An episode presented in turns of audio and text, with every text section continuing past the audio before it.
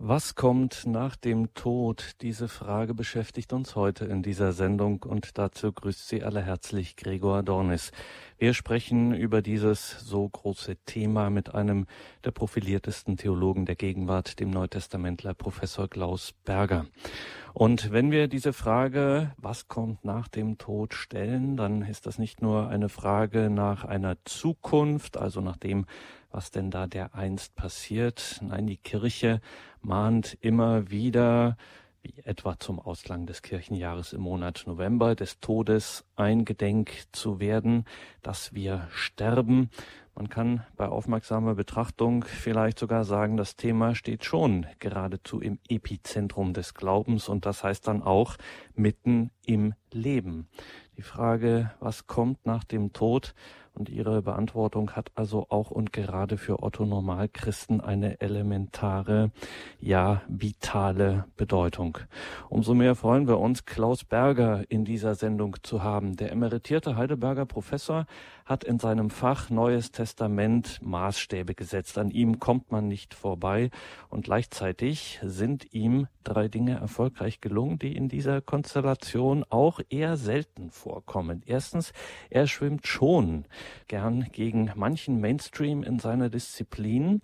Zugleich hat er sich nie einfach nur in Anführungszeichen als Literaturwissenschaftler des frühen Christentums allein verstanden, sondern er hat Theologie getrieben bis heute und Klaus Berger fiel durch das Schreiben von Büchern auf, die wirklich jeder versteht und die trotzdem und erst recht alles andere als seicht sind, sondern die ganze Tiefe des Christlichen ausloten und daher kaum verwunderlich größtenteils echte Topseller sind.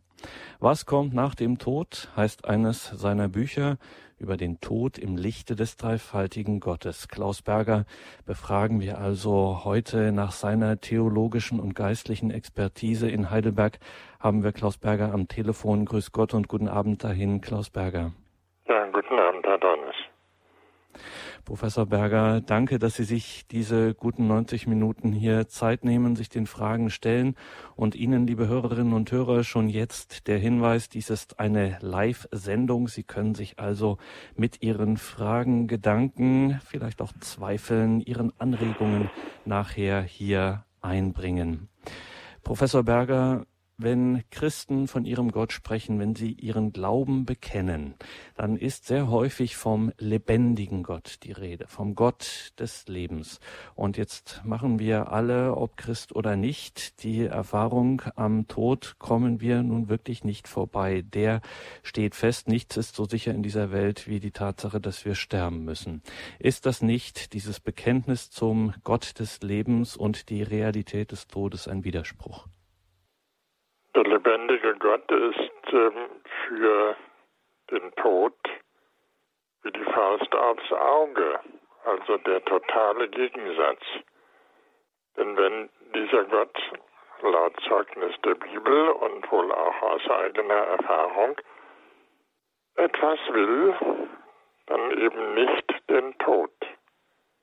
Das ist äh, nicht ein Kampf auf Augenhöhe, sondern da Gott der Schöpfer ist, geht es immer wieder darum, ob die Kraft, die Gott als der Schöpfer hat, eingeschlafen ist, ob also Gott früh gestorben ist, wie einer meiner Freunde sagte, nachdem er die Welt geschaffen hat, oder ob dieser Gott eben ein lebendiger ist, ein Bündel von Vitalität, der deshalb nicht nur die Welt erschaffen konnte, sondern immer wieder darauf abhebt, den Tod zu überwinden. Und das geschieht am ehesten durch die Kraft, in der wir Gott am nächsten sind. In der Bibel steht, Liebe ist stärker als der Tod. Das ist der Punkt. Wenn wir diesem Gott nahe sind als Liebende, ähm, dann merken wir zuerst, Liebe ist stärker als der Tod. Denn die Verstorbenen sind uns nahe, wenn wir sie lieben.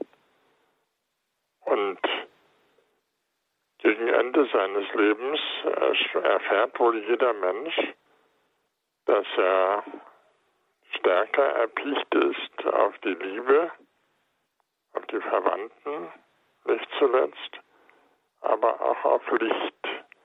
Liebe und Licht gehören irgendwie zusammen. Und das ist äh, zusammengenommen die beste Definition dieses Gottes.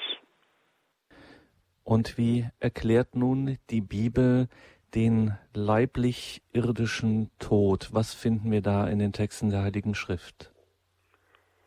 Ja, da wird zunächst die Grundlage geklärt, nämlich im Alten Testament, schon in der Schöpfungsgeschichte, äh, wird dem Menschen ja angedeutet, dass er sterben muss und nicht ewig leben kann, weil er nicht Gott ist. Denn die Verheißung, äh, die der Teufel gibt, heißt ja, vom Baum des Lebens essen und ihr werdet sein wie Gott. Also Baum des Lebens, das heißt eben nicht sterben und sein wie Gott, der nicht stirbt. Aber die Menschen sind nicht Gott. Nur einer ist Gott. Und das Erstaunliche besteht dann darin, dass dieser Gott, der zunächst dem Menschen den Lebensbaum nicht gewährt, ihn dann im Neuen Testament doch aus vollen Händen schenkt. Also das, weswegen Adam und Eva aus dem Paradies geflogen sind, das äh, schenkt Gott im Neuen Testament dann freiwillig, nachdem die Menschen gehörig gespürt haben, was es bedeutet, nicht Gott zu sein. Deshalb also würde ich sagen, die Grundlage ist, dass wir wie alle anderen Kreaturen auch einen Odem haben, den wir Gott zurückgeben. Gott hat uns, wie in der Schöpfungsgeschichte steht, den Atem gegeben und geschenkt, seinen Atem. Und wenn man stirbt, dann sagt man, man gibt sein Leben an den Schöpfer zurück. So ist das zu verstehen.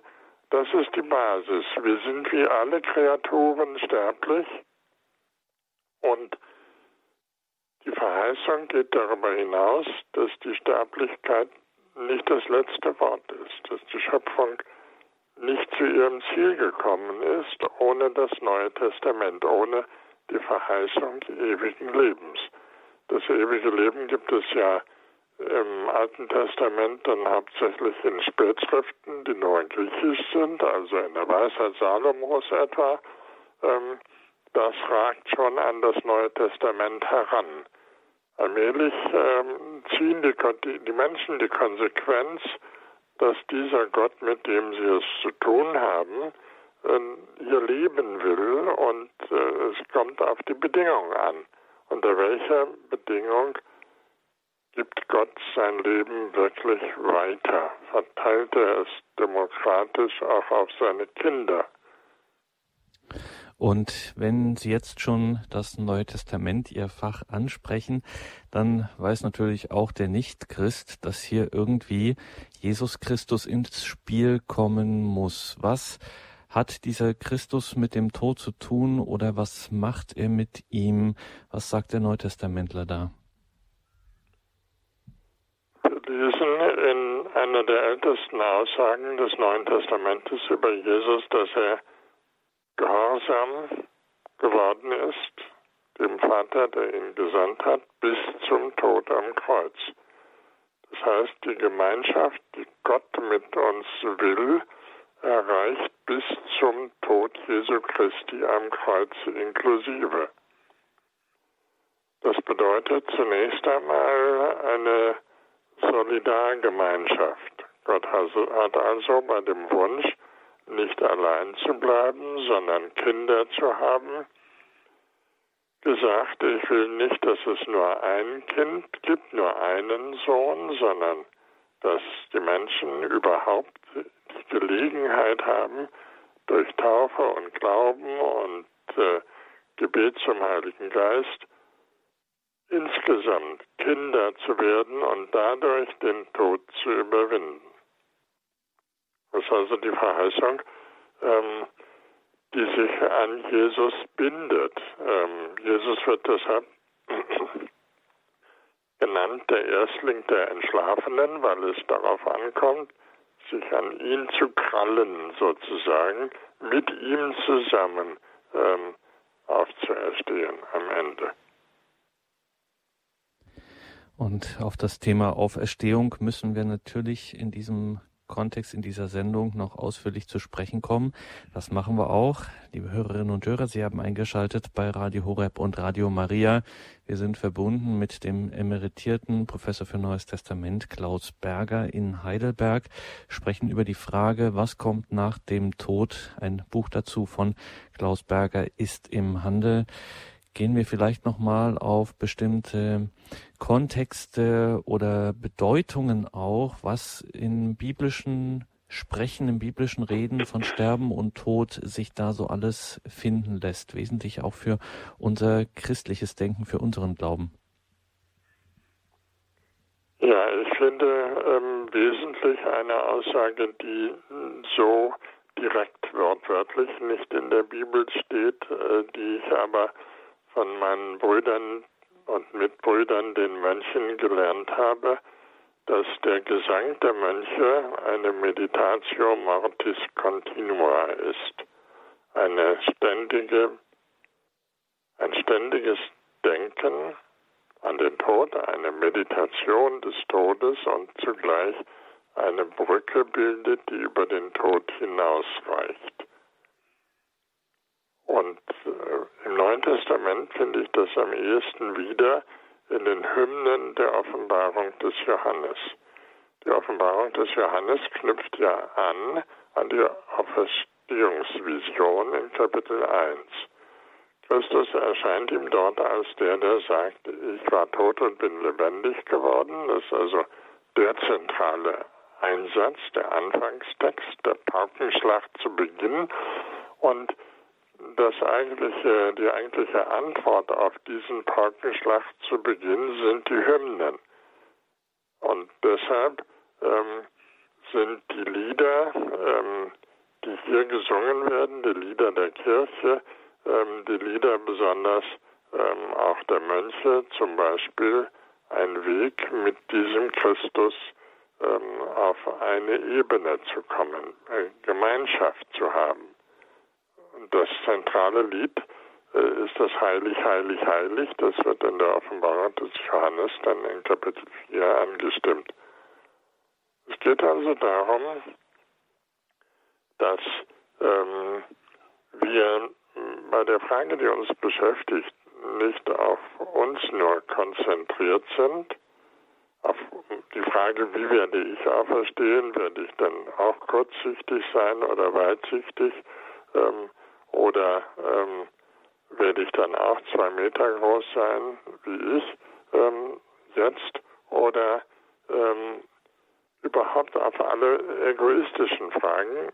Darum geht es überhaupt nicht in der Antwort der Bibel, sondern es geht um, wenn Sie wollen, das gemeinschaftliche Singen, sich hineinsingen ähm, in die Wirklichkeit des Auferstandenen und deshalb gibt es ja auch so schöne Osterlieder wie Christus ist, Christus erstanden und ähnliche, ähm, die das deutlich machen. Einer meiner Kollegen in der Fakultät hat ähm, vor seinem Tod neulich ähm, gewünscht, dass der Gottesdienst zum äh, Tod den die Studenten und die Kollegen halten werden, beginnen soll mit dem Lied Christ ist erstanden.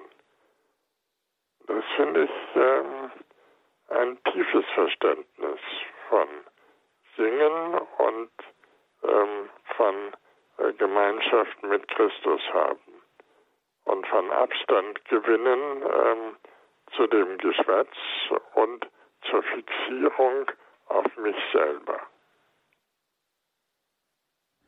Gemeinschaft mit dem Auferstandenen. Auferstehung ist ein so zentraler Begriff, an dem kommt man ohnehin bei Christen nicht vorbei, aber natürlich, wenn man die Frage stellt, was kommt nach dem Tod, äh, erst recht Auferstehung. Professor Berger, was verbirgt sich hinter diesem Begriff? Ja, äh, hinter dem Begriff Auferstehung ähm, verbirgt sich etwas, das wird Sie wahrscheinlich überraschen, ähm, das ich mal in einem Liebesbrief äh, geschrieben habe. Wir ein Seminar, wo wir alle äh, eine Auferstehungspredigt verfassen sollten. Und ich habe als Antwort auf diese Aufforderung einen Liebesbrief geschrieben. Wenn ich Ihnen mal die ersten sechs Sätze daraus vorlesen darf. Ähm, Auferstehung wird so sein, wie du bist, wie es mit dir ist. Auferstehung ist ein geheimnisvolles Wort, aber sein Geheimnis ist Liebe. Liebe ist das Geheimnis, das die vielen, vielen Toten vor uns mit ins Grab genommen haben. Denn darin allein sahen sie den Sinn ihres Lebens, dass sie lieben können wollten und geliebt werden wollten. Und zum Schluss, nein, es geht nicht um unendlich viele Gräber und unendlich viele Tote, sondern um endlich viele. Denn jeder hat seinen Namen, er behält ihn. Auch Jesus Christus hat einen Namen. Daher reden wir nicht von Auferstehung im Allgemeinen, nicht von Leben und Sterben überhaupt, denn die allgemeine Menschheit, die Namenlosigkeit und das Versinken darin, das erst ist der Tod.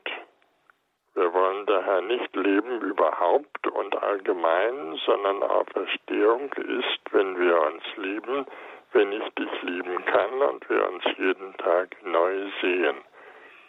Auferstehung, da geht es um Namen, um seinen Namen, dessen, der uns hier vorangeht und darum, dass wir unter seinem Namen den unseren bewahren, aber wir gemeinsam. Auferstehung, das ist für ein Stück schon immer, wenn wir uns sehen. Ich weiß, dass dies zwar kurz ist, aber nicht sinnlos, denn der uns dies schenkt, wird es auch weiter schenken. Also Auferstehung ist nicht einfach die Beschreibung eines Zustandes und nicht einfach eine, eine andere Physik oder eine andere Chemie, äh, sondern die mittelalterliche Verheißung heißt, wer singt, wird auferstehen. Und ähm, in meinem Liebesbrief heißt es, Auferstehung ist nichts anderes als eine Form von Liebe und Geliebtwerden die ihre Wurzel hat in dem Namen, der uns vorangeht.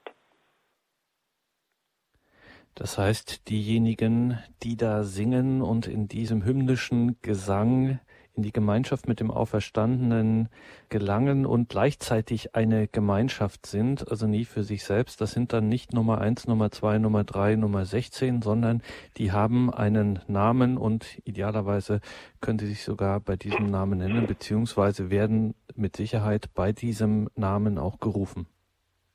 Ja, ähm, so versteht die Bibel den Namen. Der Name ist das Geheimnis der Individualität. Und um gleich die Frage vorwegzunehmen, die einem natürlich auf der Zunge liegt, wie ist es mit der Unsterblichkeit der Seele? Ähm, die Bibel redet äh, deswegen äh, jedenfalls in den älteren äh, Büchern und auch im Neuen Testament nicht einfach von der Unsterblichkeit der Seele. Das wäre wieder viel zu allgemein. Das ist zu ähm, wenn man so will, zu physikalisch gedacht, sondern es geht um die Namen, die bewahrt werden.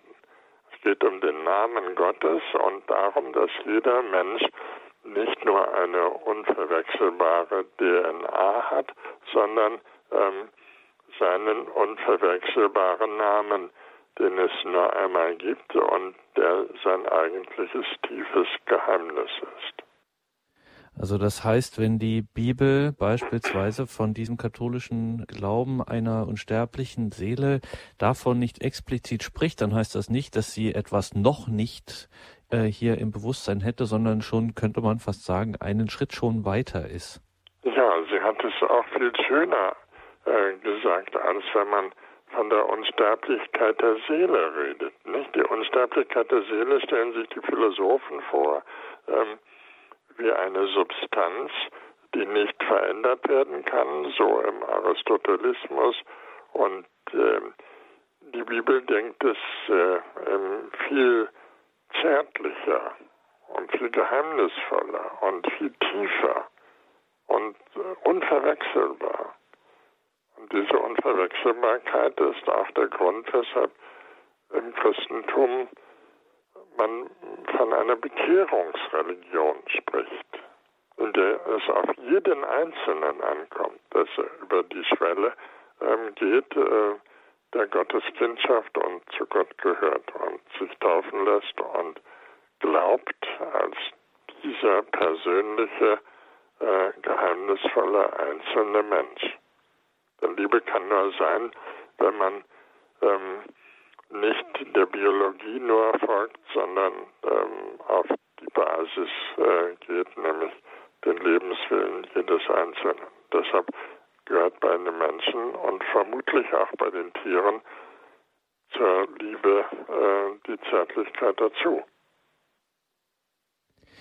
Was passiert genau mit mir, wenn ich über diese Schwelle gehe? Wenn ich über die Schwelle gehe, dann ähm, gibt es einmal Erfahrungen, ähm, die von den Nahtodberichten ähm, angedeutet werden. In den Nahtodberichten heißt es übereinstimmend, dass die Leute einen lichterfüllten Raum sehen. Das können aber ähm, natürlich nicht mehr sein als die ersten fünf Minuten. Das sind vermutlich Erfahrungen, die man nach zu Lebzeiten macht, Abschlusserfahrungen, dass also auf uns ähm, Licht wartet. Sie kennen das Zitat vom alten Goethe, der vermutlich eben doch gesagt hat, mehr Licht und nicht gesagt hat, mehr nicht, wie die Skeptiker es gerne hätten. Da war ein alten Lehrer, der jetzt 107 bald wird, und äh, der redet immer vom Licht. Und da finde ich, der ist schon ähm, der Sache näher, äh, indem die Menschen auf Licht hoffen dürfen und in dem die Sehnsucht nach Liebe und nach Licht ähm, eben gerade, wenn man Glück hat, so alt zu werden, auch in den letzten Lebensjahren bewusst werden. Was einem da passiert, ähm, hat übrigens äh, Martin Luther in seinem Sermon vom Sterben ähm, ganz gut beschrieben. Er zitiert dann natürlich mittelalterliche Quellen, wie immer. Er ist nicht also der, der Mensch, der alles erfunden hat, sondern der das meiste abgeschrieben hat. Aber das ist gut so, dass er äh, dadurch ein Stück Mittelalter für evangelische, jedenfalls die Luther lesen, ähm, bewahrt hat. Und ähm, diesem Sermon vom Sterben schreibt er, dass es ähm, beim Sterben wohl so ähnlich ist äh, wie bei einer Geburt, dass man aus einem engen Raum, aus einem engen Gefäß in eine große Weite hineinkommt. Das ist also das Entscheidende ähm, am Anfang. Die große Weite, das Licht äh, und ähm, vermutlich auch das Gefühl von Geborgensein. Wenn ich mir das vorstellen will, äh, ich habe also keine Nahtoderfahrungen, dann kann ich doch daran denken, wie ich mich fühle, wenn ich äh, nach einer Operation und gegebenenfalls äh, Rehabilitation ähm, wieder zu Hause sein darf, wieder normal und fröhlich leben darf und äh, eben zu Hause bin. Diese Freiheit, auch von den strengen Regeln ähm, der Klinik und der Ärzte und dem Eingeschnürtsein durch die Operation und ihre Folgen, diese Freiheit, das hat für meine Vorstellung Ähnlichkeit mit dem, was uns erwartet nach dem Tod. Wobei Besondere für Christen darin besteht, dass sie nicht überrascht werden können, sondern den schon kennen, der ihnen begegnet. Das ist also ein Wiedererkennen. Ähm, weil Jesus uns auf diesem Weg vorangegangen ist und ähm, hinter ihm der himmlische Vater sichtbar wird. Deshalb, es wird sein, wie wenn wir zu Hause ankommen, weil wir von dort aus ja in die Welt geschickt sind, nach katholischer Lehre, empfängt man beim Entstehen des Menschen schon, empfängt jeder seine Seele von Gott. Und deshalb ist alles, was an Leben daraufhin folgt, ein Nachhausegehen. Und zu Hause ist es eben nicht unbekannt und ähm, ein Sprung in den Abgrund, sondern äh, ein Ankommen ähm, dort, wo Licht und Liebe und Geborgensein herrschen. Kann man, Professor Berger, angeben, wo sich das im Leben der Kirche, vielleicht auch in ihrer Liturgie, bemerkbar macht, dass wir dieses Zuhause, in das wir idealerweise bestenfalls kommen, dass wir das schon kennen, dass das schon bekannt ist? Ja, einmal geht es äh, um den bekannten Vorgang der Verwandlung. Der ist ja für das Christentum viel wichtiger, als wir normalerweise denken. Wir denken, wenn wir das Wort Verwandlung hören, äh, an die heilige Messe, an die Wandlung auf dem Altar. Ähm, aber ähm, Verwandlung ist etwas, das wie Goethe das richtig beschreibt, er war in dem Punkt viel katholischer, als wir denken, ähm, dass das Leben ständig in Verwandlungen besteht. Äh, das kann man auch in der Natur ja beobachten. Dafür liefert Goethe dann schöne Beispiele. Ähm, die eigentliche ähm, Verheißung, die wir bei Paulus nachlesen können, im 1. Korintherbrief Kapitel 15, die eigentliche Lösung heißt Verwandlung. Und bei der Kirche äh, kommt das zur Sprache, etwa in der Totenpräfation zum Requiem. Da heißt es, denen, die an dich glauben, Herr, wird das Leben nicht genommen, sondern gewandelt, verwandelt. Mutator non tollitur. Mutator heißt also, es wird verwandelt, geändert.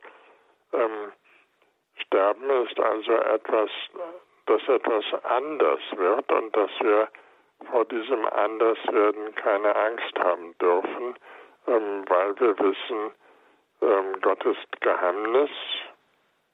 Was nach dem Tod kommt, ist Geheimnis.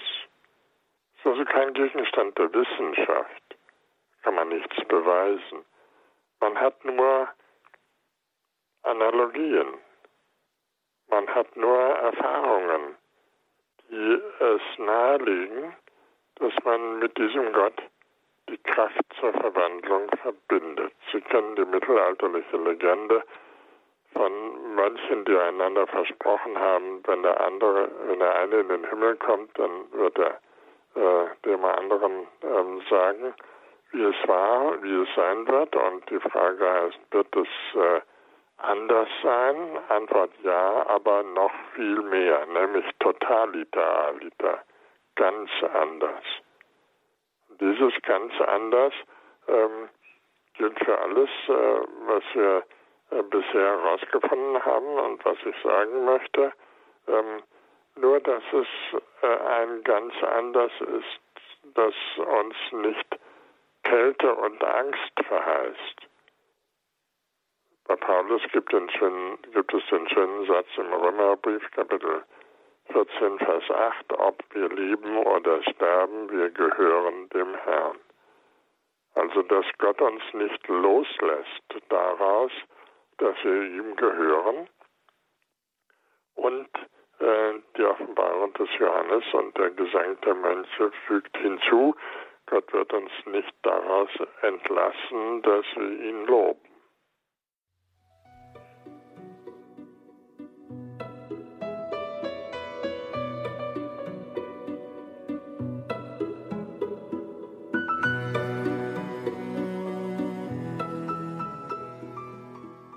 Was kommt nach dem Tod? Das ist Thema heute hier in der Standpunktsendung bei Radio Horeb und Radio Maria. Wir sind verbunden mit Professor Klaus Berger aus Heidelberg. Professor Berger, ähm, dieses Gott wird uns nicht ähm, entlassen, daraus ihn zu loben. Wir gehören ihm. Das klingt schon auch nach einer Herausforderung. Das will ich mir bestimmt nicht so selbstverständlich gefallen lassen. Das ist schon ein Anspruch, den Gott da erhebt. Das ist natürlich ein Anspruch und der wird im Alten Testament in der Regel und im Islam grundsätzlich damit beantwortet, dass wir Gottes Sklaven seien.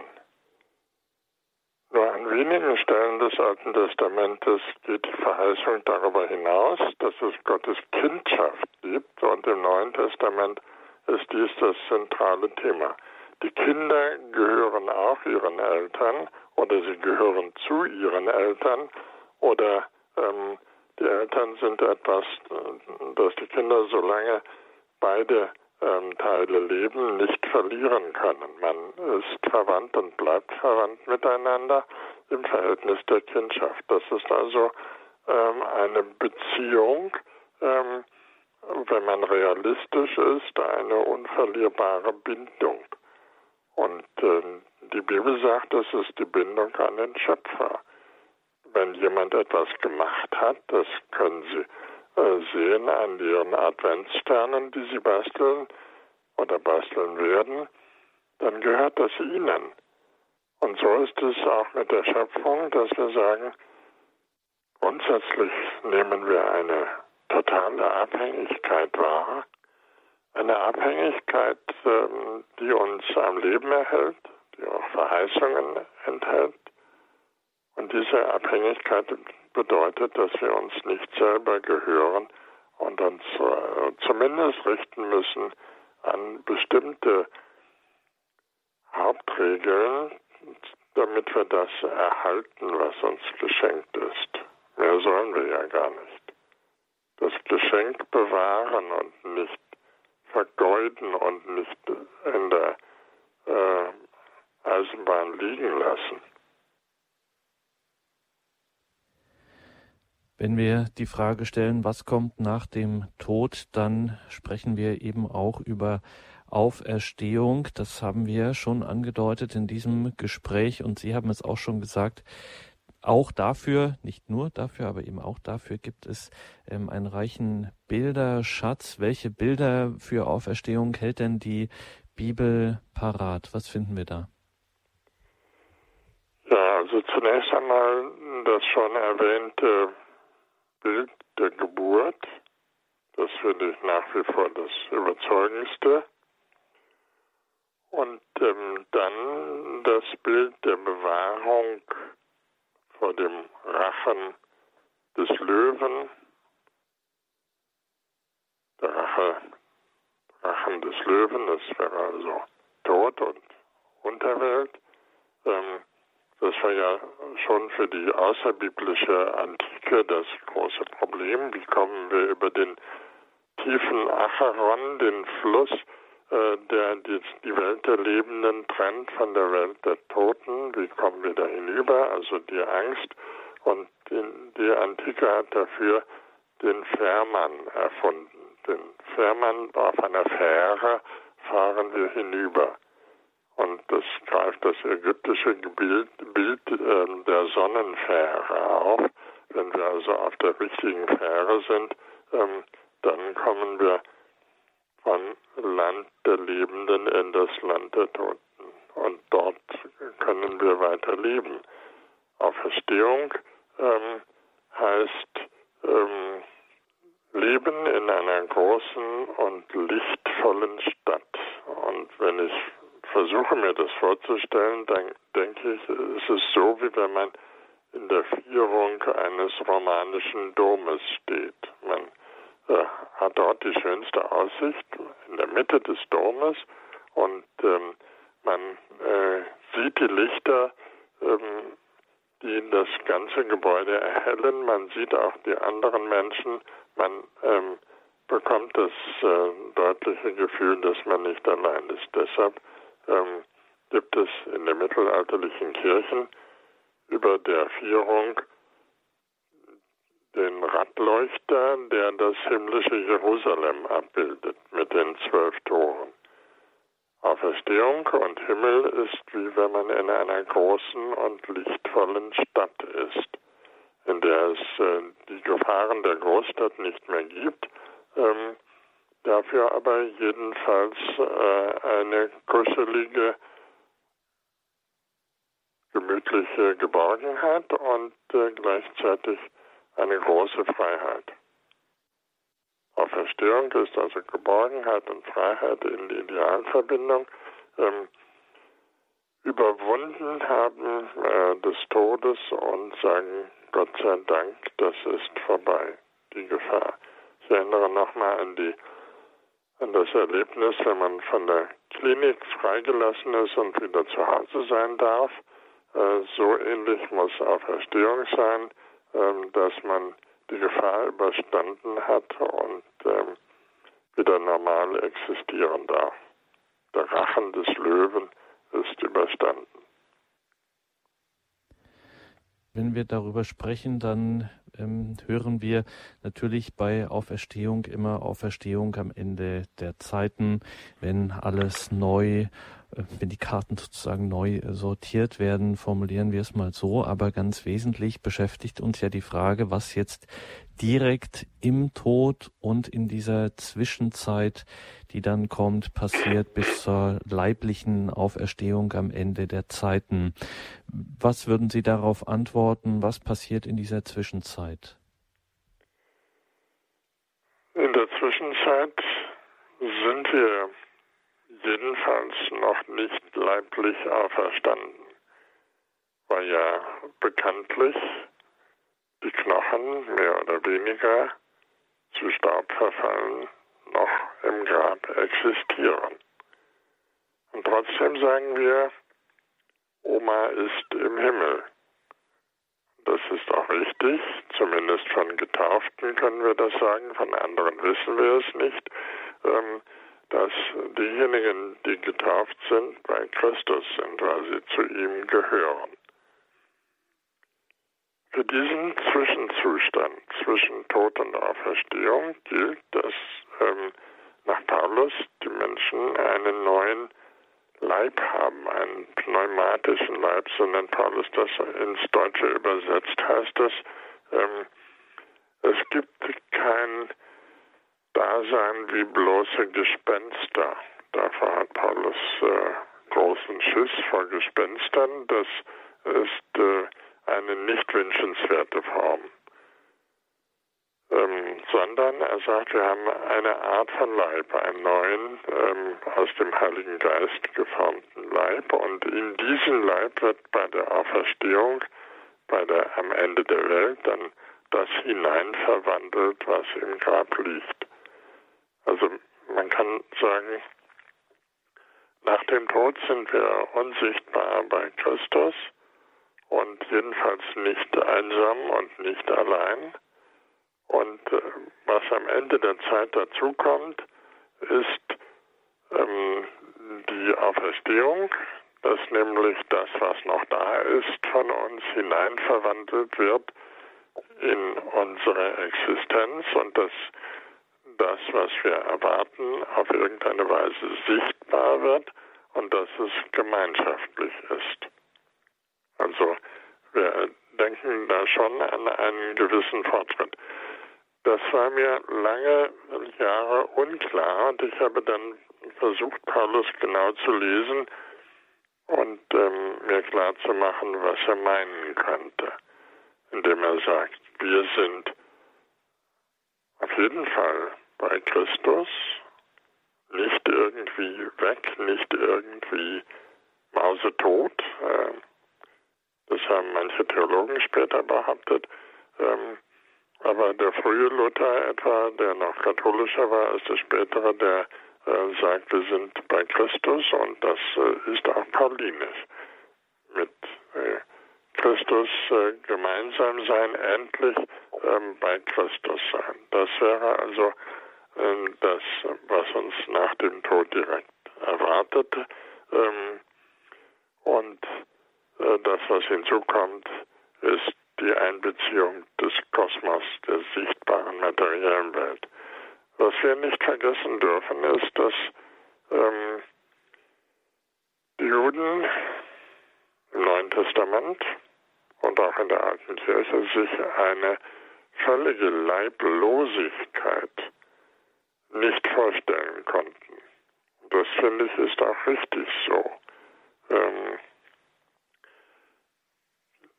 zu keinem Zeitpunkt geht es darum, einfach Gespenst zu sein. Und Seele ist nicht ein Gespenst, sondern der Kern äh, unserer Existenz. Und diese Existenz hat immer ähm, eine Art von Leiblichkeit, weil sie Beziehung hat zu anderen, ähm, weil sie auch Beziehung hat zu dem, was wir werden sollen. Also die Leiblichkeit wird nicht ganz und gar abgelegt.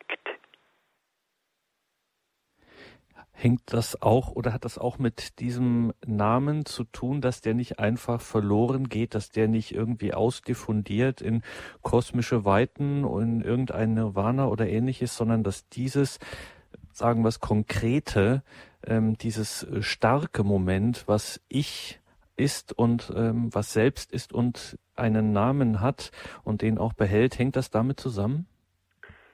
Ja, natürlich. Ähm, deshalb werden beim Requiem auch die Namen der Menschen genannt, für die wir beten.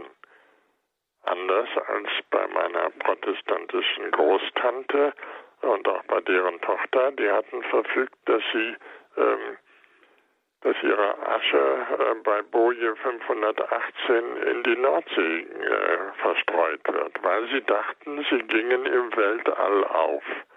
Dann ist also jede Personalität verschwunden, jede Individualität weg, jede Hoffnung gestorben. Man äh, endet dann bestenfalls als Bismarck-Hering und kommt so auf den Tisch, aber äh, von irgendeiner Perspektive ist nicht die Rede.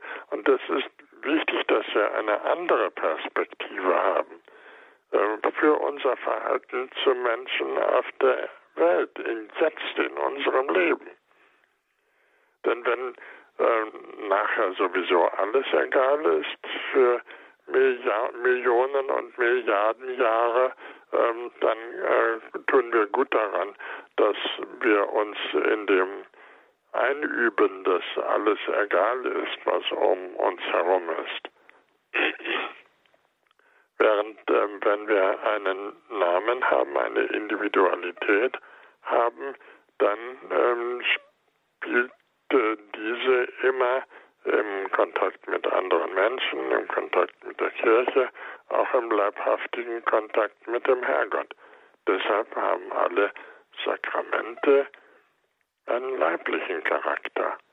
Von der Taufe angefangen, da wird der Leib getauft, über die Firmung, da wird der Leib gesalbt und ähm, die Ohrfeige des Bischofs äh, trifft die Backe ähm, und ähm, bei der Eucharistie geht es sogar um etwas, das wir essen können. Und bei der ähm, Beichte äh, knien wir äh, in einem Forum wie vor einem Gerichtshof. Und bei der Ölung werden wir leibhaftig gesalbt und ähm, so auch bei der Priesterweihe und bei der Ehe ähm, geht es äh, um die leibhaftige Beziehung von Menschen zueinander.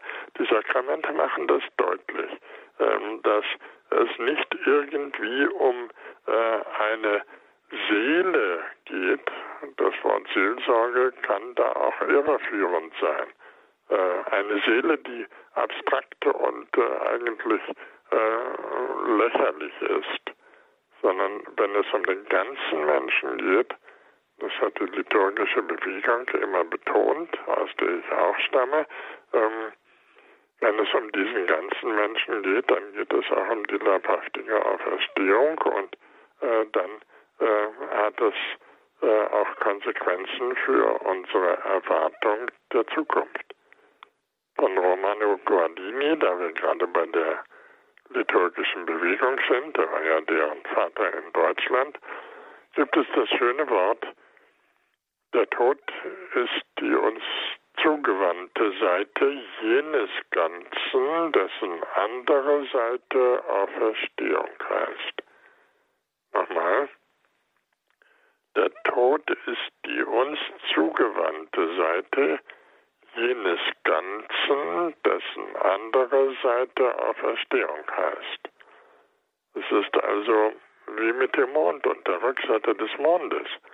Wir sehen den Mond immer noch von einer Seite und äh, so sehen wir auch ähm, häufig unsere Zukunft nur von der Seite wie die Vorderseite des Mondes, dass wir alle sterben werden. Aber die Rückseite, äh, die uns, eben die andere Seite, die uns verborgen ist, heißt im Falle des Todes äh, Auferstehung. Und ähm, das heißt, äh, dass wir ähm, verwandelt werden, umgewandelt werden, aber ähm, befreit werden zu dem, was wir eigentlich schon immer wollten und was wir eigentlich sein können und sein dürfen, wozu uns Gott berufen und gerufen hat. Das klingt danach, dass es ein sehr schönes Argument eigentlich wäre gegen den Vorwurf, die Christen und die Kirche würden die Leute mit dem Jenseits vertrösten, weil das ist ja, äh, wenn man ihnen folgt, jetzt von dem, was sie gesagt haben, gerade nicht der Fall. Es ist keine billige Vertröstung, sondern es ist ein sehr erhabener Trost, wenn man es so will, der aber Konsequenzen von mir fordert, der mich fordert, der eben diesen Anspruch an mich richtet. Und wenn ich glaube, dass mit dem Tod alles aus aus ist, dann wäre ich eigentlich erst billig vertröstet, weil dann ist es wurscht am Ende. Genau. Mhm. Ähm, einen Aspekt haben wir noch vergessen, äh, der bei Paulus äh, dann im Kolosserbrief und im Epheserbrief äh, zum Tragen kommt, dass wir nämlich schon auferstanden sind in bestimmter Hinsicht, dass wir schon im Himmel sind dass also das, was ähm, auf uns wartet, äh, nicht die totale Fremde ist. Und äh, eben das Namenlose, auf das wir nur hin vertröstet werden, sondern was das ist, sagt Paulus, das kommt von der Taufe her. In dem Zusammenhang muss man natürlich bedauern, dass die Taufe, wie sie in der Kirche vollzogen wird, ähm, häufig gedankenlos oder nur als Eingliederung in die Großfamilie verstanden wird, wenn überhaupt. Ähm, in meiner näheren weiteren Verwandtschaft gibt es Taufersatzfeiern, da wird das Baby besichtigt und gefressen und gesoffen, aber von Taufe ist nicht die Rede. Ich finde, dass ähm, Taufe darunter leidet, dass wir nicht wagen, davon zu sprechen, dass es dabei um Tod und Auferstehung geht. Das wird in dem Ritus eigentlich deutlich, ähm, denn das Wasser, mit dem wir in Berührung kommen, heißt ja eigentlich untertauchen. Taufe heißt untertauchen. Untertauchen heißt also Tod zu Wasser, ähm, heißt ersäuft werden. Bei Luther gibt es noch dieses Wort vom Ersäuftwerden des alten Adam. Und ähm, wieder herauskommen aus der Taufgrube, in der man das Wasser über sich zusammen hat schlagen lassen, das ist dann das Herauskommen aus dem Graben. Also, ähm, zumal bei der Erwachsenentaufe in der alten Kirche wird das noch ganz schön sichtbar. Und es wäre zu wünschen, dass wenn wir Erwachsenentaufe vollziehen, davon ein bisschen mehr durchbringen, damit wenigstens den Erwachsenen deutlich wird, was Taufe bedeutet. Taufe bedeutet, wie Paulus sagt im Römerbrief Kapitel 6, mit Christus mitgestorben sein, das heißt Abschied genommen haben von dem bisherigen Stil zu leben, zu essen, zu hoffen, äh, zu lieben äh, und ähm, wie durch eine ähm, Schleuse hindurchgegangen sein zu etwas Neuem. Und das wagt Paulus schon mit Himmel zu benennen und das nennt er schon Auferstehung. Deshalb sagt er, wir sind eigentlich in dieser Hinsicht schon auferstanden, weil wir schon ganz dazugehören. Ich kenne das aus dem Mönchtum, wenn jemand Mönch werden will, dann muss er erst äh, längere Zeit Novize sein und ähm, dann kommt ähm, die Profess. In der Profess bekommt er offiziell einen neuen Namen. Dann heißt man nicht mehr Willi, sondern Bruder Anselm oder Bruder Paulus. Ähm, und dieser neue Name ist äh, das Signal dafür, dass eine neue Existenz begonnen hat. Deshalb haben auch die Mönche des zweiten Jahrtausends äh, weiße Kutten an, um deutlich zu machen, das ist äh, wie ein, eine Existenz im Himmel. Und dazu gehört eben auch das Leben wie die Engel und der englische Gesang, also Gesang wie die Engel und so weiter. Ähm, ich möchte damit sagen, dass wir ähm, auch die Rede von, von Tod und Auferstehung, auch die vom Tod äh, nicht als eine Vertröstung ohne Anschauung betrachten müssen, sondern dass das Christentum selber äh, in den Sakramenten, und zwar in der Taufe speziell, ähm, eine Art ähm, Lager hat von Bildern und nicht nur von Bildern, sondern Dingen, die mit unserem Leib passieren, ähm, die äh, uns volle Rechte geben, so wie ein Mensch nach der Profess eben dann zu seinem Konvent dazugehört. Diese Zugehörigkeit ist, wie Sie wissen, nach der Profess äh, unauflöslich. Der kann also anstellen, was er will.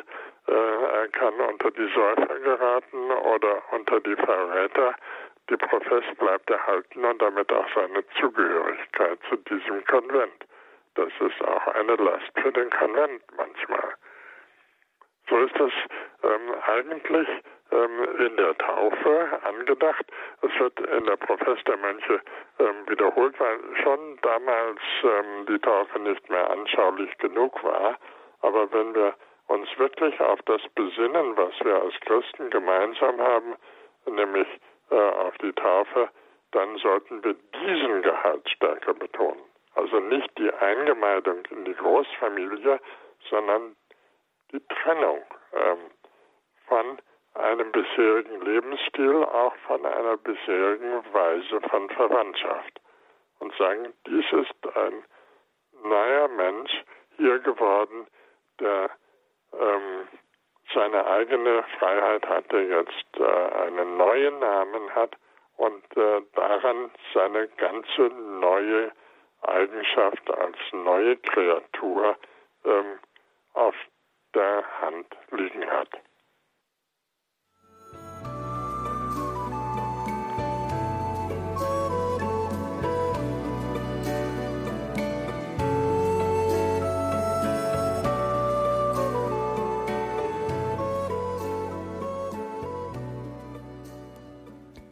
Das ist die Standpunktsendung bei Radio Horeb und Radio Maria. Heute mit Professor Klaus Berger. Wir fragen ihn, was kommt nach dem Tod? Die Telefonleitungen sind nun frei 089 517 008 008. Wir gehen nach Berlin zur Frau Reinecke, wenn ich das richtig lese. Guten Abend. Ja, guten Abend. Ähm, Professor Berger, ich habe eine Frage. Ich bin Protestantin und meine Mutter ist vor vier Jahren verstorben und wir haben sie einäschern lassen. Und ich habe jetzt Ihre äh, Sendung gehört und Sie haben ja davon gesprochen, dass der Leib auch aufersteht. Und jetzt ist meine Frage, ob das ein Fehler war mit der Einäscherung. Also früher war die Kirche da sehr streng, aber das hat man im vorigen Jahrhundert schon geändert. Denn früher hatte man gesagt, wir wollen unseren Unglauben demonstrieren und zeigen, dass wir an keine Auferstehung glauben und zum Zeichen, dass wir uns einäschern.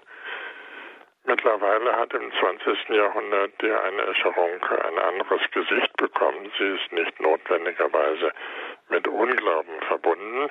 Und ähm, als Theologe erinnert man sich daran, dass in der alten Kirche lebhaft darüber diskutiert wurde, was äh, der mit den Leuten passiert, die vom Löwen gefressen wurden bei den Christenverfolgungen, ob die auch ja. auferstehen, wo doch der Löwe sie verdaut hat.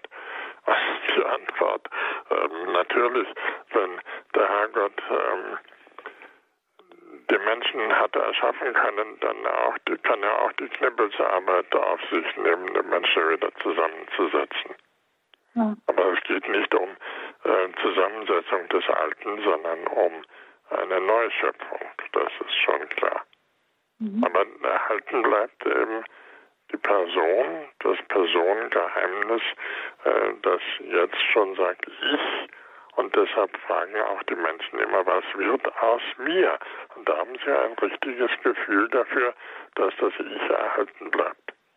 Dankeschön. Danke für Ihren Anruf. Sicherlich Danke. auch eine Frage, die viele bewegt hat. Danke nach Berlin. Alles Gute Ihnen. Wir gehen von Berlin aus weiter nach Mannheim zum Herrn Kutsch. Guten Abend. Äh, Professor Berger, ich habe mal einen Vortrag gehört von Ihnen und da ging es um die Zukunft der Kirche und haben Sie so zehn Punkte oder zehn Gebote aufgesagt. Kann man das irgendwo nachlesen oder äh, äh, erfahren? Denn ich bin jetzt beim Dekanatsrat äh, beschäftigt mit der Zukunft der Kirche und da würde ich ganz gern auf diese zehn Punkte zurückgreifen. Ich weiß nicht, ob ich das äh, je aufgeschrieben habe. Ich habe ein Buch geschrieben, da müsste sowas ähnliches drinstehen. Der genaue Titel heißt, kann man auch ohne Kirche glauben? Fragezeichen kann man auch ohne Kirche glauben. Auch, ohne Und Kirche Sie können glauben. mich auch, wenn Sie schon im Pfarrgemeinderat sind, können mich auch zum Vortrag nach Mannheim einladen. Das ist ja nicht so Ja weit. gut, Dankeschön. Auf Danke Ihnen, alles Gute nach Mannheim. Kann man auch ohne Kirche glauben. glauben. Äh, so heißt dieses Buch. Wir werden das natürlich im Infofeld dann auch nochmal angeben. Die einzelnen genauen Angaben dazu zu diesem Buch von Klaus Berger kann man auch ohne Kirche glauben. Jetzt geht es weiter von Mannheim nach Köln zum Herrn Schenk. Grüße Gott dahin. Guten Abend, Herr Schenk. Schönen guten Abend, Herr Dormers. Äh, schönen guten Abend, Herr Professor Berger. Und es äh, geht mir darum, äh, im Volksmund oder allgemein sagt man ja, äh, wenn ich äh, irgendwo eine schlimme äh, Erfahrung gemacht habe, äh, ich denke jetzt an Folterung oder an noch schlimmere Sachen, ja, ich bin zehn Tode gestorben. Das heißt also, im Leben kommt ja auch manches vor, wo man also sehr ja, körperlich, aber auch geistig äh, weggetreten ist. So wie Sie sagten, äh, bei einer Operation oder eben äh, auch äh, bei der Taufe, wo man selbst noch nicht äh, so richtig sieht. Oder eben auch äh, dann das neue Licht sieht, dieses Auferstehen. Kann das so sein? Denn die Gehirnzellen erneuern sich ja auch immer wieder und äh, da äh, denke ich, äh, ob das da auch eventuell was damit zu tun hat. Ja, Sie haben schon recht. Das äh, Stichwort der Schöpfung ist das Wort neu. Denn eine ähm, Schöpfung, die äh, überaltert ist, äh, bricht zusammen. Das sehen wir bei jedem überalterten Küchenstuhl. Ähm, das Stichwort von Leben heißt neu und sich erneuern. Das erwarten wir ähm, auch von ziemlich großen Volksparteien. Das ist heute in den Nachrichten um, um 19 Uhr auch oft gefallen, das Wort Erneuerung. Und äh, die Antwort war dann, ähm, die Erneuerung, die jetzt notwendig ist, heißt, äh, die Werte der Kontinuität zu entdecken. Und so ähnlich ist es mit dem Tod auch. Der Tod ist eine neue Erfahrung, ähm, aber es gibt so viele Arten von Tod, wie es Menschen gibt. Und es gibt so viele Arten von Erneuerung, ähm, wie es Ressourcen gibt. Und äh, der Glaube, die Bibel zeigt den ganzen Reichtum der Ressourcen auf. Und das ist das, was mich ähm, am Christentum immer fasziniert, dass es nicht ähm, von Denkverboten lebt äh, und nicht auf einer Einbahnstraße geistig existiert, sondern ähm, dass hier das Gespräch geführt wird mit anderen und mit anderen Möglichkeiten. Und äh, mit Juden und Moslems äh, zum Beispiel. Das ist für Leben überhaupt wichtig, dass es sich erneuert aus dem Gespräch und dem Kontakt mit anderen. Ja, Dankeschön, Herr Schenk. Alles Gute Ihnen nach Köln. Danke für den Anruf. So, jetzt waren wir in Berlin, in Mannheim, in Köln. Jetzt geht's weiter nach Oberbayern, nach Obertaufkirchen. Dort hat uns Frau Lechner angerufen. Grüß Gott, Frau Lechner. Grüß Gott, Herr Wagenlechner. Ja, im Glaubensbekenntnis ist die Stelle, er wird wiederkommen zu richten die Lebenden und die Toten. Wie ist das zu verstehen? Die Lebenden, wenn die Welt untergeht, die wo noch leben und da sind, und, und die Lebenden und die Toten. Ja. Wer ist die so Lebenden und die Toten? So ist das gemeint. Ähm, die Toten werden dann, wie das Neue Testament sagt, in der Offenbarung des Johannes Kapitel ähm, 20, die Toten werden in einer Reihe vor ihm stehen. Ähm, die Erde wird sie wieder hergeben äh, für das Gericht. Und die Lebenden ähm, brauchen nicht erst sterben. Die Toten werden ähm, in einer bestimmten Weise auferstehen für das Gericht. Äh, das ist aber noch nicht die endgültige Verheißung der Auferstehung für das Leben. Und die Lebenden, die werden nicht mehr gerichtet. Ist die Lebenden werden nachgerichtet, deshalb heißt es, äh, er kommt zu richten die Lebenden und die Sterben und die Toten. Die Lebenden werden gerichtet, die brauchen nicht erst sterben für das Gericht und die Toten äh, werden in einer Reihe auferstehen und vor dem Richter stehen. Und die Lebenden, die brauchen den Tod gar nicht mehr erleiden. Die Lebenden werden, äh, wie Paulus so richtig sagt, auf jeden Fall verwandelt werden. Wir werden nicht alle sterben, sagt Paulus, äh, aber alle verwandelt werden. Das Wort Verwandlung habe ich deshalb auch in den Mittelpunkt gestellt als Neutestamentler. Und das wusste ich wohl, warum ich das getan habe. Denn nicht alle müssen sterben, alle werden aber verwandelt, sagt Paulus. Ja? Ja, danke. Bitte schön. Wir gehen weiter nach Baden-Württemberg, nach Reutlingen zum Herrn Franz. Grüße Gott, Herr Franz. Hallo, hier ist Gunter Franz aus Reutlingen. Ich höre die Sendung schon seit Beginn und äh, ich habe zwei Punkte. Der eine, ich glaube nicht, dass ein akademischer Grad dazu befähigt, die Frage, was nach dem Tod, nach dem Leben passiert, letztendlich in vollem Umfang beantworten kann. Und die zweite Sache ist die, das ist die interessanteste Stelle in der Bibel für mich überhaupt, äh, als Jesus zu dem Mitgekreuzigten sagt, noch heute wirst du mit mir im Paradiese sein. Und wenn ich die Bibelstelle Wort für Wort wahrnehme, dann ist doch dieser Mitgehängte mit Jesus ins Paradies eingegangen, aber diese Hülle, diese menschliche körperliche Hülle blieb doch hängen. Und äh, ich glaube, oder sage ich will es so ausdrücken, ich gehe davon aus, der Mensch hat nicht nur den Funken Gottes in sich, der Mensch als Person ist einfach geistige Person und der Körper, äh, der spielt da irgendwie eine, eine kleinere Rolle. Denn wenn das so eine große Rolle spielen würde, dann wären all die schwerstbehindert körperlichen Menschen ja ganz arme Schweine. Aber ein körperlich verkrüppelter Mensch kann geistig so rege sein. Und wenn es mal wirklich nachher zum Gott, zum Herrgott geht, den letzten Schritt.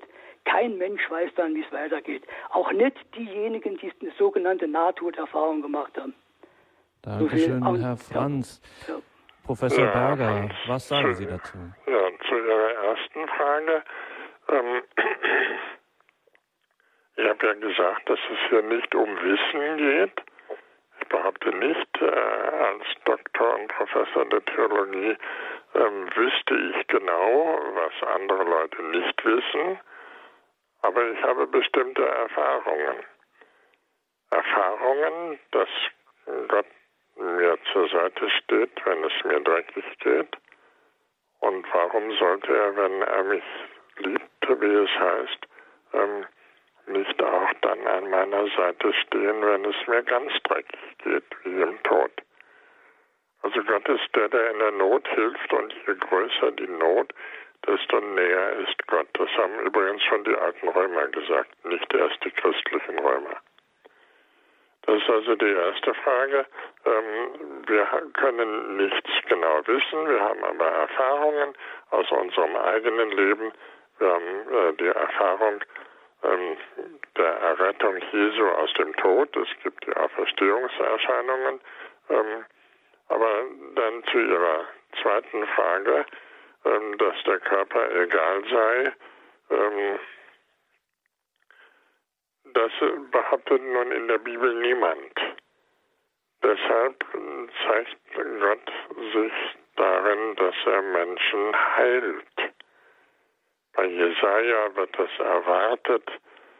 Mein Gott, wenn er sich den Menschen ganz offenbart am Ende der Tage und Jesus ist großen, einen großen Teil seiner Zeit hat er dafür verwendet, die Menschen zu heilen weil er davon ausgeht, dass es auf den ganzen Menschen ankommt und nicht nur auf seinen Geist.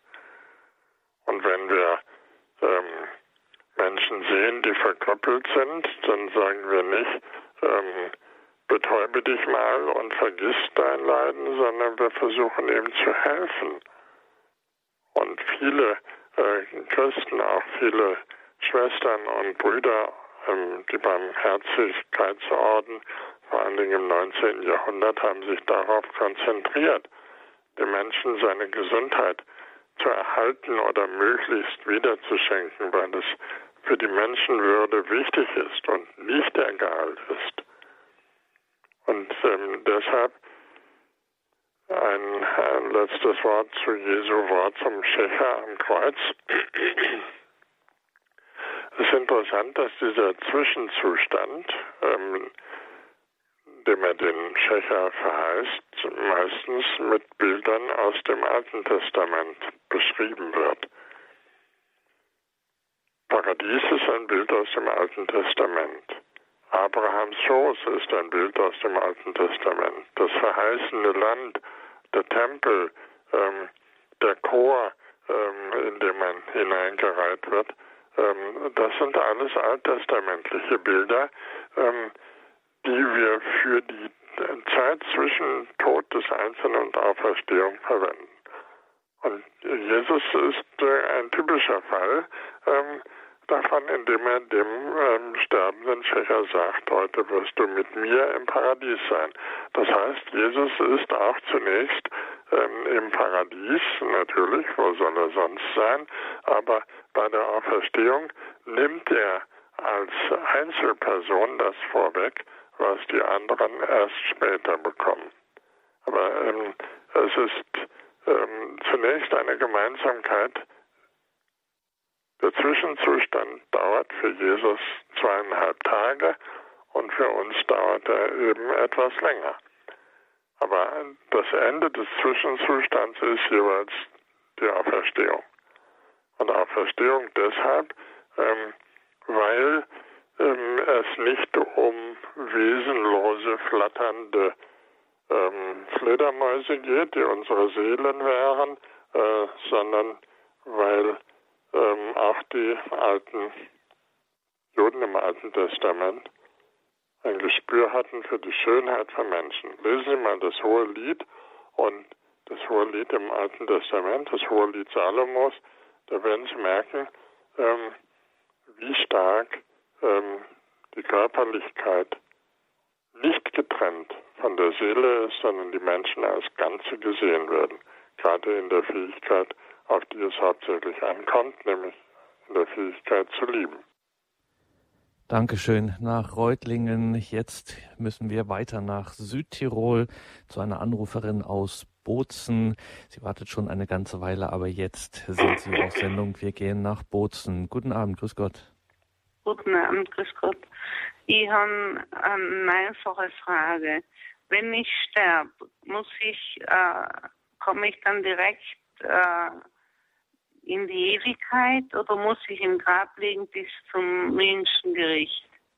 Also die Lehre der Kirche ist, äh, dass ihre Seele, das heißt ihr Personenkern und sie als Person, das nennt man Seele, dass sie bei Jesus sein werden und äh, dass ihr Leib äh, in der Erde liegt und äh, dort ähm, verwiest. Und das Ende die ist die Wiederzusammenführung. Man soll dann, der Herrgott wird zusammenführen, was zusammengehört, äh, nämlich ähm, die Person mit dem erneuerten, verwandelten Leib. So ist Aber die Lehre nicht der gleich Kirche. nach dem Tod. Nicht gleich nach dem Tod. Der Tod ist ja nicht ähm, die Auferstehung. Sondern wir glauben daran, dass die Menschen, die Christen jedenfalls, von denen ähm, haben wir die Versicherung, dass wenn wir sterben, ähm, wir als ähm, Klaus Berger äh, zum Beispiel ähm, bei Jesus sein werden und auch unsere Identität bewahren, dass wir aber noch nicht auferstanden sind. Dankeschön nach Bozen. Da sprechen wir gleich nochmal jetzt zum Ausgang der Sendung auch nochmal drüber. Da müssen wir noch einiges noch klären. Wir gehen zunächst noch zur Frau Schleider nach Bingen. Guten Abend. Hallo, guten Abend. Ähm, es geht mir auch um diese Auferstehung des Leibes und vor kurzem war ja die Lesung ähm, ein Tagesevangelium von den ähm, Frage der Sadduzäer und ähm, diesen Abschnitt gibt es ja in allen synoptischen Evangelien und ich lese jetzt mal aus Lukas vor ähm, die Aussage Jesu. Da sagte Jesus zu ihnen, ähm, die aber, die Gott für würdig hält, an jener Welt und an der Auferstehung von den Toten teilzuhaben, werden dann nicht mehr heiraten. Sie können auch nicht mehr sterben, weil sie den Engeln gleich und durch die Auferstehung zu Söhnen Gottes geworden sind. Und ich finde dieses Bild, also ähm, den Engeln gleich nach dem Tod, ja, ich habe halt auch viel Hildegard von Bingen gelesen, da ist ja auch ganz viel über Engel zu lesen und über die Seele und auch der Unterschied zwischen ähm, Engeln, die ja rein geistige Wesen sind, der Mensch, der den Leib hat, die Engel, die den Menschen beneiden um die Fähigkeit des Leibes Werke zu tun, was sie nicht können. Aber in diesem Zusammenhang, also nach dem Sterben, nach dem Tod, ist die Seele vom Leib getrennt, ist eine geistige Wirklichkeit, ein geistiges Sein in Gott, bei Gott. Und erst quasi mit der Vollendung der Welt ähm, erhält die Seele wieder ihr Zelt, ihren Leib, ihren verklärten, vollendeten Leib, den eben Jesus und Maria jetzt schon haben, weil sie schon vollendet sind. Also das finde ich halt ähm, einen ganz interessanten Gedanken, vor allem diese, dieses Engel, den Engeln gleich sein. Und das hat Jesus ja dann auch im Evangelium gesagt. Das ist ein Wort, das mich sehr berührt in dem Zusammenhang. Dankeschön, Frau Schleider. Ja, ein kurzes Wort, Professor Berger, zu dieser Formulierung des Engelsgleichen. Ja, also die Ähnlichkeit mit den Engeln ähm, besteht darin, dass wir nicht mehr belastet werden von der Schwere des Todes. Äh, das ist äh, äh, auch so gemeint. Engel pflegen nicht zu sterben und können auch keinen Selbstmord begehen.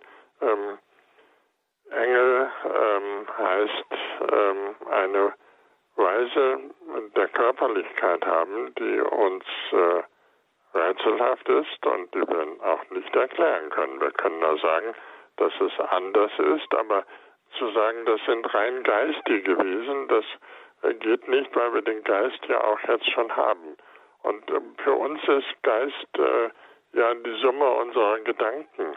Und ein Engel ist kein Gedankengebilde, sondern äh, ich würde sagen, ein Engel hat einen Leib, der ganz anders ist, als wir uns das vorstellen können. Und wenn Sie damit zufrieden sind, dann wäre uns geholfen.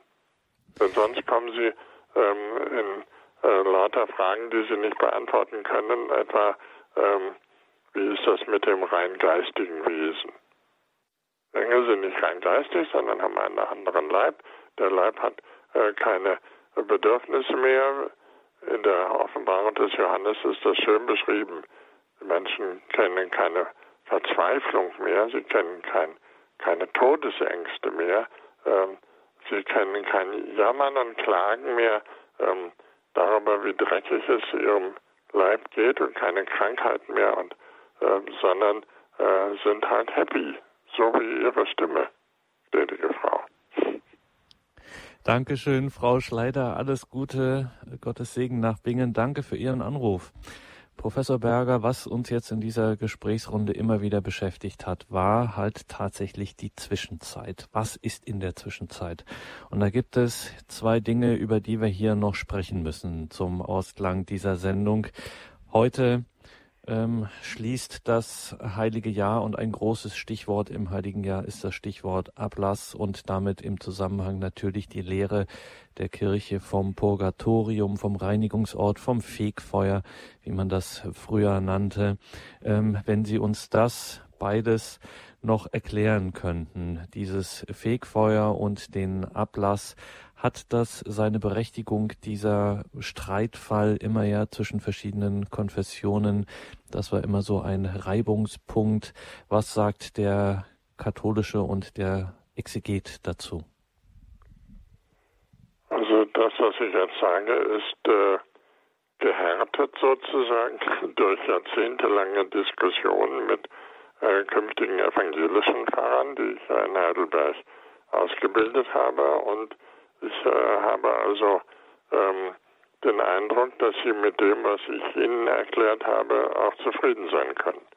Deshalb äh, wiederhole ich das jetzt nochmal in Kurzform. Ähm, der Anlass für, den, für die Lehre vom Fegefeuer ist, dass wir so wie wir sind nicht zu Gott passen, weil wir nicht vollkommen sind, weil wir dreckige Sünder sind und arme äh, Wesen, die in der Regel nicht besonders heilig sind. Und was passiert dann, wenn wir in diesem Zustand der Verkommenheit vor Gott treten müssen? Kann Gott das überhaupt aushalten, solche unheiligen Wesen in seiner Nähe zu haben? Oder müsste er sich nicht vornehm distanzieren und sagen, mit dem nicht? Die Antwort auch der Bibel schon ist, dass Gott diese Menschen liebt. Und dass wenn ihnen etwas fehlt an ihrer Heiligkeit, dass Gott dieses von sich aus ergänzen wird, ersetzen wird, implantieren wird. Deshalb habe ich das, was Fegefeuer ist, mal als Gebet formuliert und dieses Gebet lautet ungefähr so. Lieber Gott, wir wissen, dass unser verstorbener Onkel Heinz äh, kein Heiliger war und dass er höchst erneuerungsbedürftig ist. Und wir wissen, dass du ihn genauso liebst wie wir. Wir bitten dich in deiner Liebe, mach an ihm das neu, was nicht zu einer Existenz im Himmel passt. Wir kennen das von der erneuerten Hüfte, dass Menschen operiert werden müssen, damit sie wieder laufen können. Wir bitten dich, lieber Gott, mach unseren verstorbenen Onkel so heilig, dass er vor dir bestehen kann und nicht vor lauter Angst sterben muss.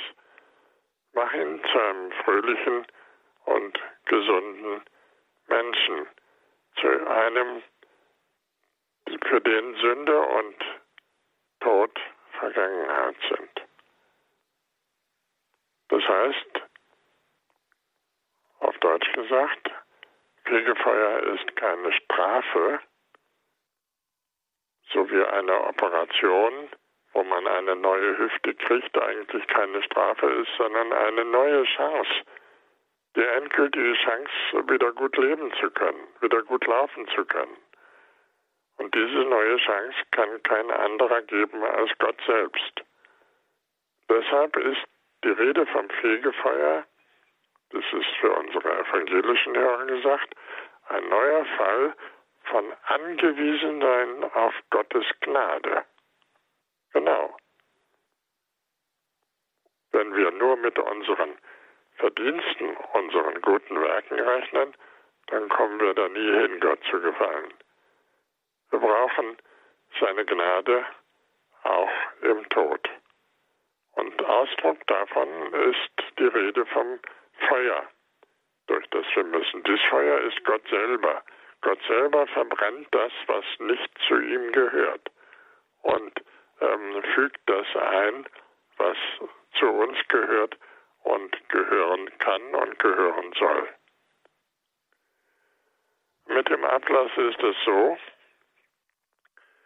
dass ähm, ich in jeder ökumenischen Sendung höre, von evangelischer Seite, dass die katholische Kirche lehrt oder gelehrt hätte, dass durch Geld Sünden vergeben würden.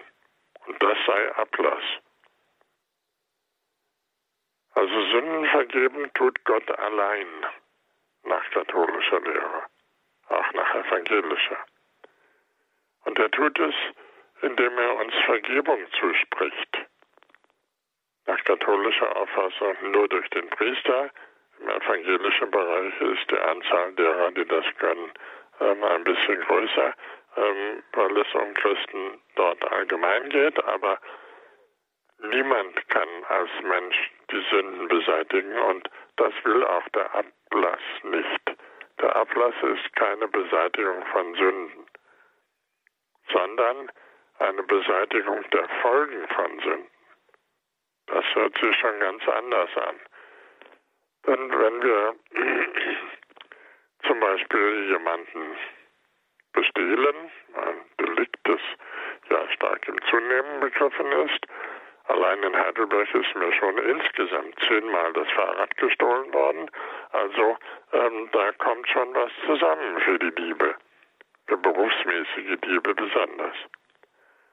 Und wenn die zur Beichte gehen, dann kann man als Priester sagen, okay, ich sehe deine Reue, der Herrgott vergibt dir, aber lieber Mann, damit ist das noch nicht erledigt, sondern du musst noch Schadenersatz leisten. Genau darauf zielt der Ablass. Ablass ist Schadenersatz, ähm, indem man sagt, ja, man kann natürlich nicht alles wieder gut machen, das ist klar. Besonders wenn man jemanden umgebracht hat, wie soll man das wieder gut machen können? Viele Delikte ähm, sind also so, dass man sie kaum gut machen kann. Und da hilft der Ablass und sagt, ähm, wenn du ein paar Vater unser betest, das ist für dich ein Opfer, aber es hilft ähm, der Kirche einzusehen, dass du für die Folgen deines Tuns einstehen willst und darfst. Und deshalb ist die Möglichkeit, einen Ablass zu bekommen, eigentlich eine Chance, mit den Folgen seines Tuns fertig zu werden. Und die Kirche ist da überaus großzügig, vielleicht ein bisschen zu großzügig, indem man sagt, äh, Schwamm drüber, ähm, Gott hat dir die Sünden vergeben und wir legen auf die Reparation, auf die Wiedergutmachung so einen großen Wert dann auch nicht. Manchmal wird man dazu durch das Gericht ja, durch das weltliche Gericht verurteilt. Ähm, aber wenn da kein Gerichtsurteil steht, äh, dann ähm, sind wir da ähm, im Zweifelsfalle großzügig. Aber nicht immer. Es gibt auch die Möglichkeit, dass der Beichtvater sagt, ähm, ich kann dir, lieber Knabe, die Absolution erst geben, wenn du das entsprechend wieder gut gemacht hast. Das gibt es und das wäre der Ernstfall, wo also noch kein Ablass fällig ist, sondern ähm, der Schaden wieder gut zu machen ist und die Möglichkeit besteht. Aber wenn die Kirche sagt, ähm, du kannst es haben, indem du ein, eine Brücke mitfinanzierst oder einen Petersdom mitfinanzierst, das ist ja doch ein guter Zweck. Und da ist der Ablass so wie mit manchen äh, Lotteriegewinnen, dass äh, gesagt wird, das ist ja für einen guten Zweck. Und das äh, stimmt beim Ablass ja auch, jedenfalls zu der Zeit, als man ähm, auf materielle Leistungen da noch ein bisschen mehr Wert gelegt hat als heute. Heute genügen also meistens ähm, ein Rosenkranz oder ein paar Vaterunser, ähm, aber ähm, in Ernstfällen würde ich sagen, eine ähm, gute Sache ist zum Beispiel eine Wallfahrt. Zu sagen, wer, wenn, ich würde dir raten, für, deine Gesundheit und das Wiedergutmachen dessen, was du der Kirche und der Menschheit zugefügt hast, mach eine fromme Pilgerfahrt nach Santiago oder nach Fatima oder sonst wohin. Ähm, das fände ich gut, weil ähm, Pilgern und Laufen ähm, den Menschen und äh, auch die Kirche ähm, verändert. Die Kirche braucht es, ähm, um glaubwürdig zu existieren. Also man kann sagen, das, was die Sünde an Unglaubwürdigkeit eingebracht hat, der Gemeinschaft im Ganzen, das macht der Ablass auf seine Weise wieder gut, indem der Mensch versucht, wieder glaubwürdig zu werden.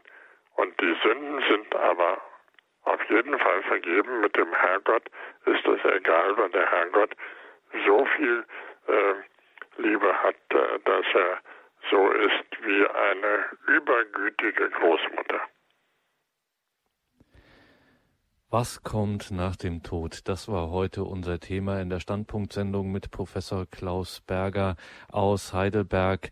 Danke Ihnen, liebe Hörerinnen und Hörer, fürs Dabeisein, für Ihr, dass Sie sich auch hier so in der Sendung eingebracht haben.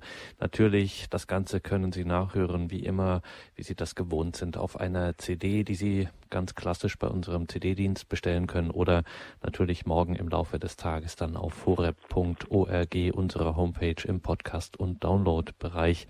Danke, Professor Berger, dass Sie sich hier den Fragen gestellt haben und diese 90 Minuten uns davon berichtet haben, dieser Frage sich gestellt haben, was kommt nach dem Tod. Danke für heute Abend. Alles Gute nach Heidelberg. Auf Wiederhören. Danke. Liebe Hörerinnen und Hörer, auf horeb.org gibt es natürlich nicht nur den Podcast- und Download-Bereich, da gibt es auch das Infofeld zu dieser Sendung und Sie können sich denken, was da drin steht, was Sie da finden. Natürlich einen Hinweis auf das Buch von Klaus Berger, Was kommt nach dem Tod, erschienen im Bernardus Verlag. Und hier im Programm geht es jetzt weiter um 21.40 Uhr beten wir die Komplett, schalten dazu nach Regensburg zu Subrigens Robert Paulus. Durch das Programm begleitet sie nun weiter Nicole Daiber. Sie hatte auch die Regie in dieser Sendung. Danke dafür. Und auch noch ein Hinweis, ein kurzer Blick auf 22 Uhr. Diakon Michael Wielert erwartet Sie dann am Sonntagabend wie gewohnt zur Sendung Gott hört dein Gebet. Seien Sie auch da mit dabei. Mein Name ist Gregor Dornis. Ich wünsche Ihnen allen einen gesegneten Abend und eine behütete Nacht.